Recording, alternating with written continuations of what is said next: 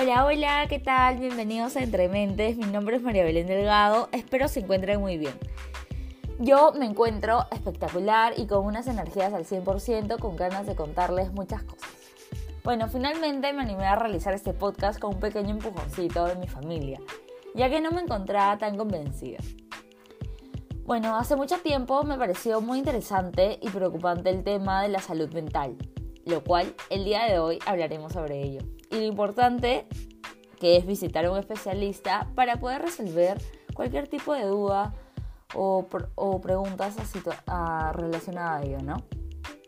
Actualmente sabemos que la pandemia ha ido desgastando nuestra salud mental y algunas regiones tienen un mayor porcentaje de personas con algún trastorno. ¿Quieren saber cuál es la región con un porcentaje muy alto? Eh, con un porcentaje muy alto donde las personas sufren de algún problema mental. Bueno, tristemente es la sierra. La sierra presenta un 41,8% de personas con problemas de salud mental. Muy triste, ¿no? Bueno, existen en ello problemas individuales y familiares. Los dos pueden llegar a afectar las relaciones sociales. Los problemas individuales son aquellos que se relacionan con el estrés, relaciones interpersonales, autoestima, entre otros.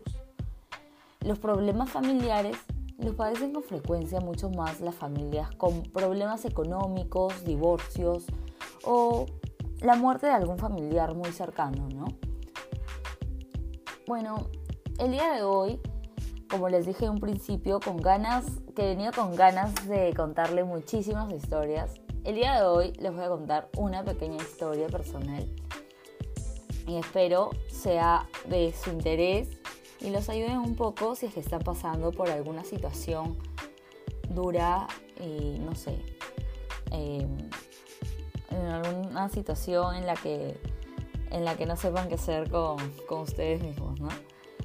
Bueno, hace dos años pasé por una situación muy difícil. Fue producto del estrés, un problema que la mayoría de jóvenes de hoy en día lo padecen. Ustedes se preguntarán, bueno, si es que eres un adulto de 30, 35 años, 40, te preguntarás, ¿y por qué un joven de 16, 17, 18 años podría sufrir de estrés a esa edad? ¿Por qué si ellos no trabajan, no tienen, no tienen que tener ingresos para solventar a una familia? Bueno, les contamos, les cuento que yo bueno, nosotros sí nos estresamos. Nos estresamos ya sea por falta de organización para el estudio, por los horarios que, bueno, se presentan del cole, de la universidad, entre otros. Eh, sí nos estresamos y mucho. Y es más, nos estresamos más cuando estudiamos muchísimo y no sacamos la nota que creemos conveniente eh, para, haber estudiado mucho, ¿no? Bueno, em, hace dos años eh, este, tuve un problema de depresión, lo cual fui, fui superando poco a poco con ayuda de mi familia, amigos muy cercanos y un especialista. Pero les cuento que la familia es un gran soporte en estos momentos. Ellos te ayudan hasta en lo imposible, de verdad. No se imaginan. Esa situación empezó en verano de 2019. Yo no me daba cuenta que estaba emocionalmente mal, porque nunca me daba importancia investigar un poco más sobre ese tema. Luego, en marzo de 2019, pude darme cuenta bueno, después de ir a un especialista, entre otros, pude darme cuenta que era un problema de depresión. Yo no sabía lo que sentí, lo que tenía en ese momento, pero al visitar a un psicólogo me lo dijo. Nunca pensé pasar por este tipo de situaciones, pero finalmente pasó. Bueno, en los momentos que yo estaba sola en mi casa, pensaba mucho sobre qué será de mí, de mi futuro. No le encontraba explicación alguna e hice lo que nunca pensé que haría, chicos, no se imaginan.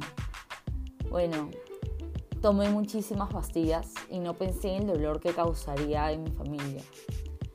Mi hermana fue la única que estuvo en ese momento, no supo cómo reaccionar. Llamó a mis papás, ellos llegaron de inmediato a casa. Me llevaron al hospital, lograron salvarme la vida con un lavado gástrico. Bueno, estoy muy agradecida con mis papás, de verdad, porque si ellos no hubiesen estado en ese momento, yo ahorita no estaría contando esta historia. Bueno, y al salir del hospital, dos días después, de inmediato acudí al psiquiatra y al psicólogo para que me ayuden a salir de esta situación tan crítica. Poco a poco fui superando esta situación y los doctores pudieron concluir que ya estaba muy bien y me recomendaron que cuando desee hablar con alguien lo, lo haga con algún familiar o amigo de confianza o en todo caso, si no quiero hablar con ellos, visitar a uno, a un especialista, ya que pueden ayudarme mucho.